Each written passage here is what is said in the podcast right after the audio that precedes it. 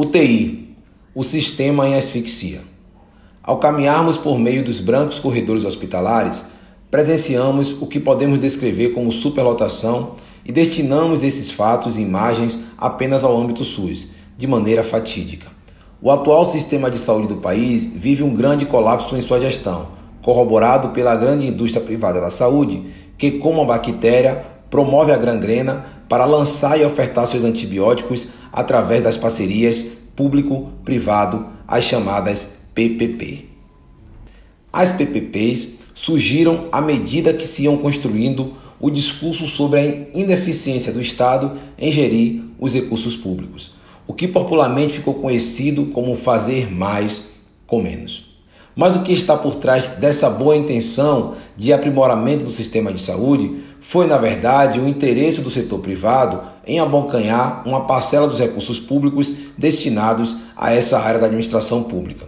Logo percebemos que a tal eficiência a promessa de melhoria do sistema de saúde a partir da introdução do setor privado não aconteceu como prometido, o que fez com que o sistema de saúde continuasse na UTI. A pandemia do coronavírus trouxe ao centro das discussões o debate sobre a importância e o papel que o SUS tem no processo de promoção e garantia do direito à saúde, o que levou a sociedade a repensar como a diminuição ou até a extinção do Sistema Único de Saúde poderia deixar milhões de brasileiros sem nenhum tipo de proteção. Contudo, se percebe que existe no sistema de saúde do Brasil uma urgência quase que juvenil, o que ajuda a produzir a falsa ideia de melhoria do sistema, uma vez que não se tem ações integradas e de longa duração capazes de deixar o sistema mais robusto e eficiente. A opção pela cura faz o sistema ficar mais caro, injusto e ineficiente. A prevenção produz efeitos inversos. Nesse momento, o caminho para mudar este panorama nos municípios passa por investir primeiro nas pessoas, nas famílias, através da sensibilização e educação, vislumbrando a adoção de uma nova postura. Investir em um ousado, inovador plano de saneamento básico para possibilitar a redução de doenças e agravos relacionados ao saneamento.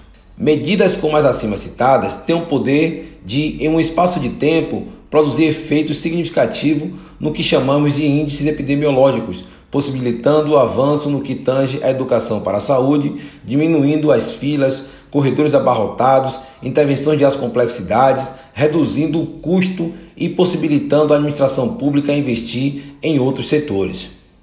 É necessário olhar com mais cuidado para os colaboradores que tocam esse sistema, com seus jalecos brancos, muitas vezes em condições de precariedade. Internalizar que esses profissionais são peças fundamentais no processo de fazer a saúde, pois princípios e diretrizes do Sistema Único de Saúde não são apenas para se manifestar juridicamente na forma da lei, apenas quando se está atrás de uma cadeira da universidade.